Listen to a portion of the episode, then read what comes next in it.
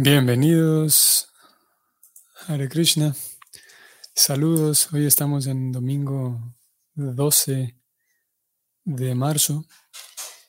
Y los versos que vamos a leer hoy, que van a ser dos, son los versos 15 y 16, versos muy bonitos en su fonética, con, con un significado muy interesante y muy profundo en relación a la la teología y a la teleología que presenta el Bhakti. Así que bienvenidos, Hare Krishna. Om Namo Bhagavate Vasudevaya. Om Namo Bhagavate Vasudevaya. Om Namo Bhagavate Vasudevaya. Muy bien. Voy a leer, a ver, antes de comenzar, voy a leer los dos versos eh, en sánscrito, los dos 15 y 16. Luego regresamos al 15 para leer nuevamente las dos traducciones eh, al español del 15 y 16.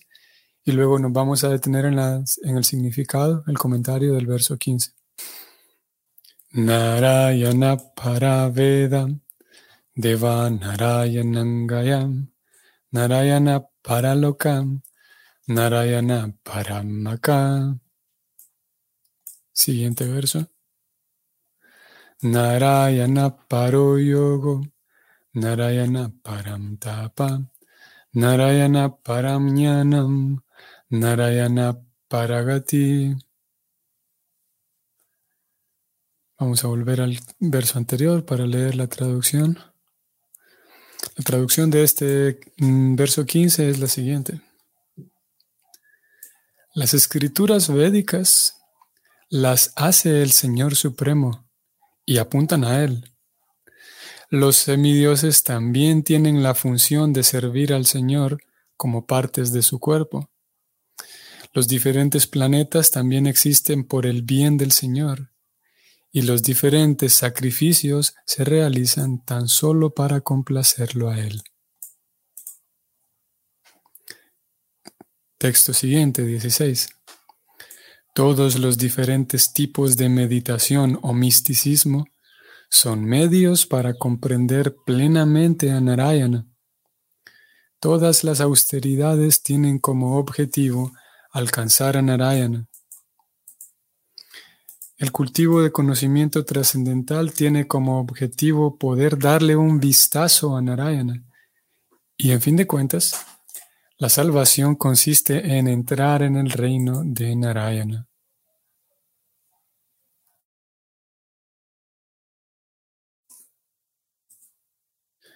Vamos a ir al significado, que vamos a leer primero el significado del verso 15. Prabhupada escribe lo siguiente. De acuerdo con los Vedanta Sutras, Shastra Yonitvat, el Señor Supremo es el autor de todas las escrituras reveladas y todas las escrituras reveladas están hechas para conocer al Señor Supremo. Veda, Veda significa conocimiento que conduce al Señor. Los Vedas están hechos tan solo para despertar la olvidada conciencia de las almas condicionadas, y toda literatura que no esté destinada a despertar la conciencia de Dios es rechazada de inmediato por los devotos Narayana Para.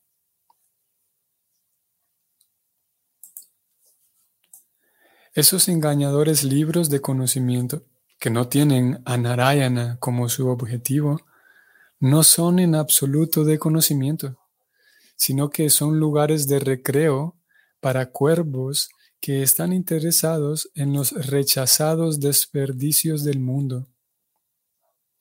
Todo libro de conocimiento, ciencia o arte, o sea, libros de ciencia o de arte, deben conducir hacia el conocimiento de Narayana. De lo contrario, debe ser rechazado. Esa es la manera de avanzar en el conocimiento.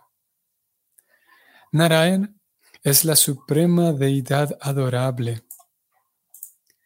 La adoración de los semidioses se recomienda en forma secundaria a la de Narayana, debido a que los semidioses son manos asistentes en el manejo de los asuntos del universo. Así como se respeta a los oficiales de un reino debido a su relación con el rey, los semidioses son adorados debido a su relación con el Señor. La adoración de los semidioses está desautorizada cuando carece de la relación con el Señor. Avidhi Purvakam. Tal como es incorrecto regar las hojas y ramas de un árbol y no regar la raíz. Por lo tanto, los semidioses también dependen de Narayana. Los locas, o sea, los diferentes planetas, son atractivos debido a que poseen diferentes variedades de vida y bienaventuranza que representan parcialmente el Sachit Ananda Vigraha. Todo el mundo quiere la vida eterna de bienaventuranza y conocimiento. En el mundo material, una vida eterna así de bienaventuranza y conocimiento se consigue progresivamente en los planetas superiores, pero después de llegar ahí, uno siente inclinación por lograr un progreso adicional en el sendero que conduce de vuelta a Dios. La duración de la vida, con una cantidad proporcional de bienaventuranza y conocimiento, puede ser aumentada de un planeta a otro. Uno puede aumentar la duración de la vida hasta miles y cientos de miles de años en diferentes planetas, pero en ninguna parte existe vida eterna. Pero aquel que puede alcanzar el planeta más elevado, el de Brahma, puede aspirar a alcanzar los planetas del cielo espiritual, donde la vida es eterna. Por lo tanto, el viaje progresivo de un planeta a otro culmina al alcanzar el planeta supremo del Señor, Mad Dhamma, donde la vida es eterna y plena de bienaventuranza y conocimiento. Todas las diferentes clases de sacrificio se realizan tan solo para satisfacer al Señor Narayana, con miras a alcanzarlo a Él, y con el mejor sacrificio perdón, y el mejor sacrificio que se recomienda en esta era de Kali es el Sankirtana Yagya, el soporte principal del servicio devocional de un devoto Narayana para. El comentario del verso 16 es el siguiente. En el proceso de meditación existen dos sistemas de yoga, o sea, Ashtanga Yoga y Sankhya Yoga. El Ashtanga Yoga consiste en practicar la concentración de la mente, en librarse de toda ocupación mediante los procesos regulativos de la meditación, concentración, pero en fin de cuentas ambos sistemas tienen como objetivo llegar a experimentar el Brahman impersonal, que no es más que una representación parcial de Narayana, la personalidad de Dios. Tal como hemos explicado anteriormente, la refulgencia Brahman impersonal es tan solo una parte de la personalidad de Dios. El Brahman impersonal se encuentra en la persona de la suprema personalidad de Dios y por ello el Brahman es la glorificación de la personalidad de Dios. Eso se confirma tanto en la Bhagavad Gita como en el Matsya Purana. Gati, Gati se refiere al destino último o la palabra última en liberación. El volverse uno con el Brahma Yoti impersonal no es la liberación última. La sublime asociación con la personalidad de Dios en uno de los innumerables planetas espirituales del cielo Vaikunta, se encuentra en una posición superior a ello. Por lo tanto, se concluye que Narayana, o la personalidad de Dios, es el destino último de todas las clases de sistema de yoga, así como de todas las clases de liberación. Fin del comentario. Bien, entonces, como, como decía al inicio, dos versos que estéticamente son, sí, tienen una estética agradable en su fonética en el sánscrito. ¿Qué es eso de Narayana? Si, nosotros tuviéramos que leer solamente la recitación en sánscrito, naturalmente llama la atención por qué aparece tanta, en tantas ocasiones este Narayana. Y como Prabhupada lo señaló aquí en el verso 15, estoy subrayándolo y estoy leyéndolo, Narayana es la deidad suprema adorable. O sea, el Señor Supremo. Narayana es, vamos a decir, Dios.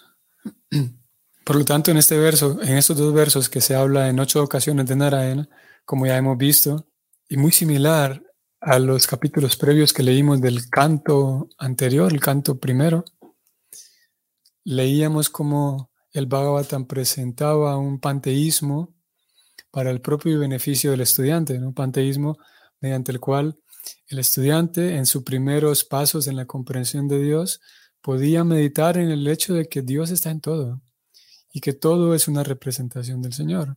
Ustedes recuerdan que leímos como el Señor Supremo, sus ojos, em, la luna y el sol representan sus ojos y las nubes representan sus cabellos. Tantas descripciones de, de esa concepción panteísta.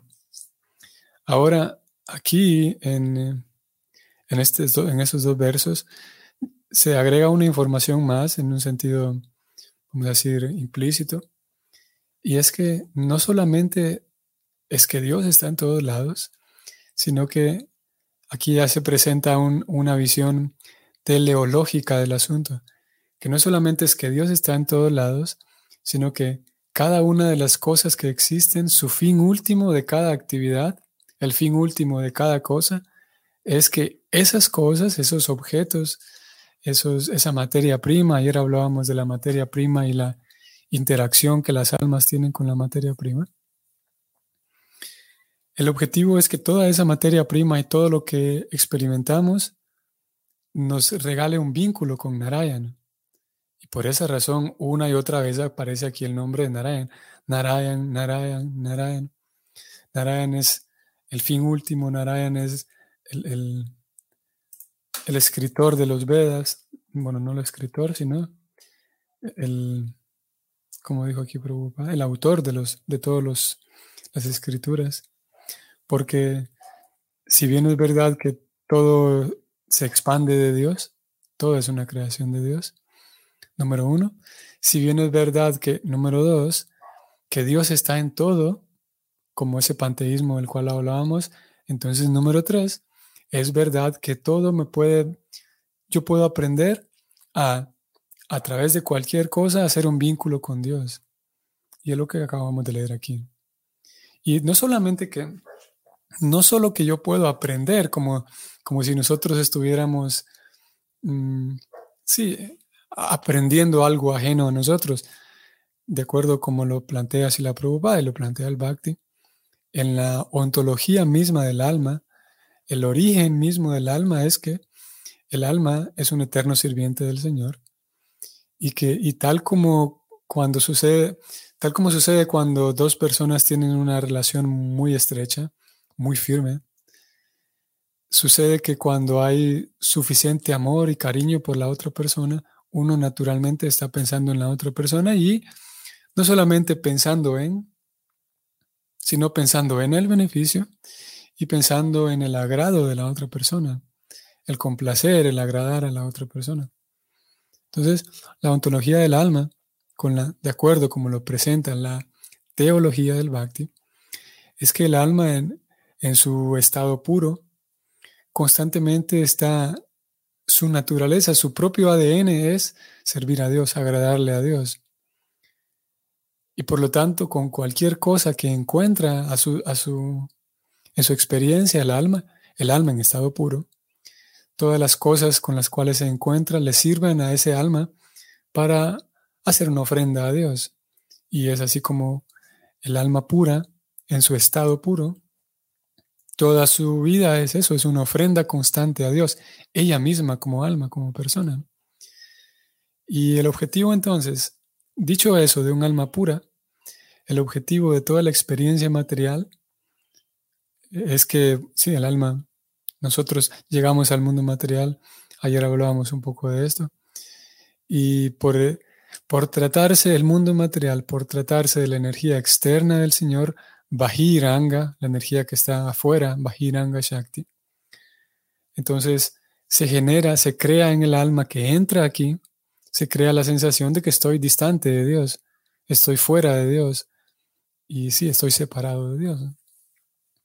Y una vez entrada esa, esa alma pura, que inicialmente es pura, entra al mundo material, entonces se olvida por completo de Dios y Ayer hablamos más de esto, ¿no?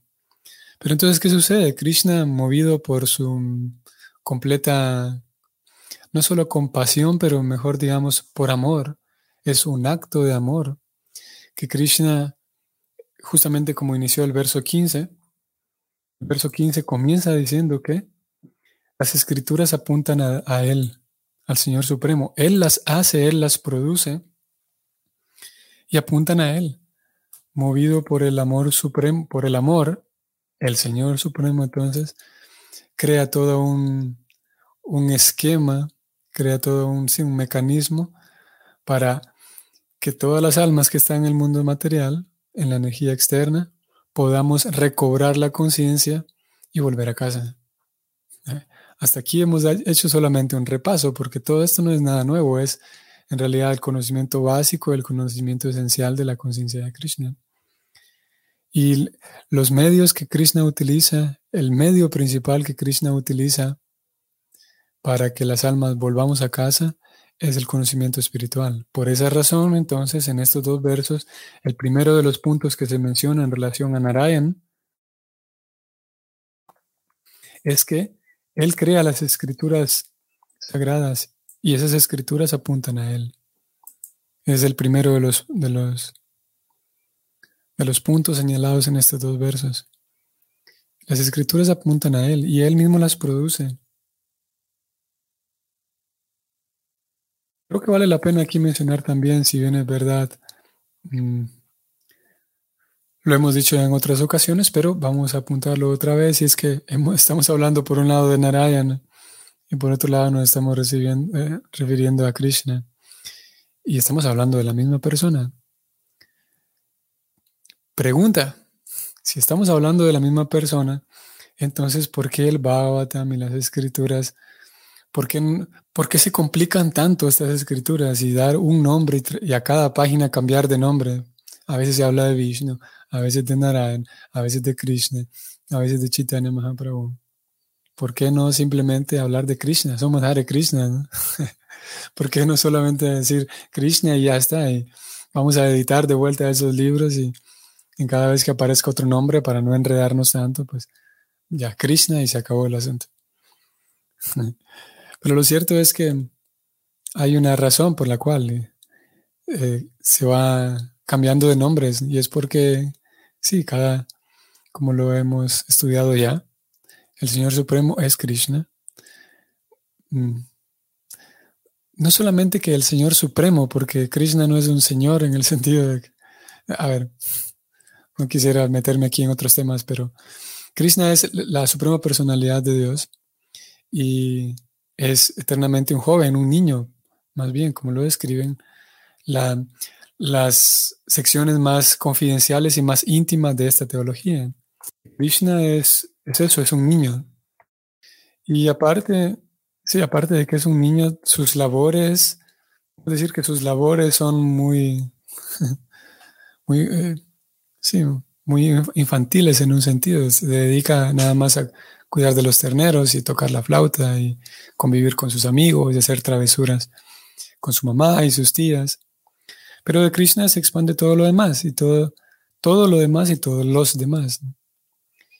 y estas otras em, formas de Dios, que son expansiones suyas, como en el caso de Vishnu y en el caso de Narayana. Podemos decir que Narayana es otro nombre de Vishnu, es otra forma para referirnos a Vishnu. Y la razón por la cual entonces se ha mencionado aquí a Narayana y no Krishna es que Narayana es la expansión de Dios que tiene como tarea la, el velar por todas las almas condicionadas del mundo material. Pues sí, pues podemos decirlo así en este contexto en el que estamos hablando. Mientras que Krishna se queda jugando y tocando la flauta, simultáneamente ese mismo Krishna se expande como Narayana. Y es en el papel de Narayana entonces e, el Señor Supremo, ahora sí, el Señor Supremo, el refugio de todos los, los mundos materiales, el creador de los mundos materiales. Cuando, cuando por ejemplo, Krishna se encarga de, liberar, vamos a decirlo así, de liberar a un alma condicionada y sacarla del mundo material para ponerla en el mundo espiritual. Podemos decirlo en estos términos, que es más complejo el asunto, pero podemos decirlo así. Ese, ese Krishna que está sacando al alma espiritual para ponerla en el mundo sacándola del alma material, sacándola del mundo material para ponerlo en el mundo espiritual. El tema ya es enredado y yo enredando aquí las palabras se vuelve más difícil. Vamos otra vez. Krishna en el acto de sacar a un alma condicionada del mundo material para ponerla el mundo espiritual, ese, ese papel lo, lo, lo lleva a cabo no Krishna, sino más bien podemos decir Narayana. Es por esa razón que aquí se habla de Narayana, otro nombre del Señor Vishnu. Y mientras que Krishna no tiene nada que ver y no se involucra para nada en asuntos mm, de almas condicionadas, podemos decir. Todo lo que tiene que ver con la protección de las almas condicionadas, la guía de las almas condicionadas, todo eso lo lleva a cabo una forma de Krishna que no es el Krishna de la flauta, sino Narayan, el señor Vishnu. Así que, como decíamos, estos dos versos entonces, no solamente como a diferencia de los capítulos anteriores, que solamente nos indican que Dios está en todos lados, nos muestran también el fin último de todas las cosas que existen. Es como decíamos, un estudio dentro de la teología, dentro de la filosofía, es la teleología, o sea, el estudio de con qué fin existen las cosas, para qué las cosas fueron creadas. Y aquí la respuesta es que cada cosa fue creada por Dios para ayudar a que las almas condicionadas a través de cualquier cosa creada puedan hacer un vínculo con Él. Como las escrituras apuntan a conocerlo a Él, vamos a hacer un repaso aquí de lo que acabamos de leer. Todas las diferentes ofrendas, estoy subrayando aquí, todos los diferentes sacrificios, que voy a mencionarlo aquí como un, como un paréntesis que vale la pena también recordarlo. Cuando las escrituras hablan de sacrificios, podemos recordar que esos sacrificios, el concepto de sacrificio en las escrituras se parece más al concepto de ofrenda, por ejemplo, que, es más cercano a nosotros. Sacrificio es más bien, es toda una ceremonia con un sentido de ofrenda al Señor Supremo. Y porque en nuestra, por, asunto cultural y social, la palabra sacrificio ha tomado, puede tomar en, algunas, en algunos momentos un color como, sí, como, como desagradable. El concepto de sacrificio en las escrituras es una actividad completamente agradable porque es una actividad ceremonial, un pequeño ritual, a veces son grandes rituales, a veces son pequeños, pero siempre con el objetivo de ofrendar algo a Dios. En cambio, como dije, en algunas ocasiones se usa sacrificio así como, como un esfuerzo que se hace sobremanera, me sacrifiqué tanto por ti, como un esfuerzo muy grande y que al mismo tiempo ese esfuerzo trae un poco de, de incomodidad y, de malestar también. Me sacrifiqué, es como que sí, fue un malestar para mí, una molestia para mí. Y como digo, volviendo aquí al texto, el verso dice que los diferentes sacrificios, o sea, las diferentes ceremonias de ofrenda, se realizan solamente para complacerlo a Él. Y en el siguiente verso, en el 16, todos los tipos de meditación o misticismo son para comprenderlo a Dios. Todas las austeridades son para comprenderlo, para alcanzarlo a Él. Y en fin de cuentas, la salvación consiste en entrar en el reino de Dios. Ustedes recordarán, con esto vamos a terminar. Por si la preocupada, mejor vamos a, para no solamente hablar de ello, vamos a ir a encontrarlo, el Bhagavad Gita tal como es. Texto 2, 252. Preocupada va a describir cómo uno puede estar ocupado en muchas cosas, pero si a uno se le olvida, justamente lo que leímos en estos versos, si a uno se le olvida que estoy haciendo esto para complacer a Dios, para vincularme con Dios, para tener algún vínculo con Dios, entonces, olvidando eso, por muy ocupado que uno esté, está perdiendo su tiempo. 2.52 de la Bhagavad Gita. Si uno ha llegado al plano de entender, en virtud del servicio devocional al Señor Supremo, deja de tener que ejecutar diferentes tipos de penitencias y sacrificios que se recomiendan en las escrituras. Y en cambio, aquí está lo que vinimos a buscar. Y en cambio, si uno no ha entendido que la finalidad de los Vedas es de llegar a Krishna y simplemente se dedica a los rituales, etc., entonces está desperdiciando su tiempo inútilmente en esas ocupaciones. Palabras contundentes y completamente explícitas. El objetivo es, con todo lo que uno hace, vincularse con Cristo, especialmente todas aquellas actividades religiosas, digamos. Y si uno olvida que el objetivo es complacerlo a Dios, conocerlo más, acercarse más a Él, entonces como lo leímos aquí y en otras porciones también aparece, simplemente son actividades materiales. Y lo mismo al revés. Si uno logra, como decíamos al inicio, si uno logra identificar cómo es que Dios está presente en todo, uno puede lograr, uno puede ah, mm, aprender la habilidad de, con todo, con cualquier cosa, incluso con actividades que no son oficialmente religiosas, uno puede aprender a hacer un vínculo con Dios con actividades ordinarias, como, como cocinar, por ejemplo, como limpiar, cualquier cosa en realidad, con mi propio trabajo, ya que dedicamos tanto tiempo a trabajar, a, trabajar, a ser productivos en la sociedad. Mi propio trabajo lo puedo vincular con Krishna si sé, si estoy entrenado, y en eso consiste todo este estudio, si estoy entrenado en, ese, en esa ciencia, la ciencia devocional, que me permite estar vinculado todo el tiempo con el Señor Supremo. Vinculado todo el tiempo, en todo momento y con todas las cosas, con Narayana, la meta suprema. Muy bien, tengan un bonito día hoy, domingo, un buen día de, descanso, un día de recreación tal vez, y nos vamos a ver entonces mañana. Hare Krishna.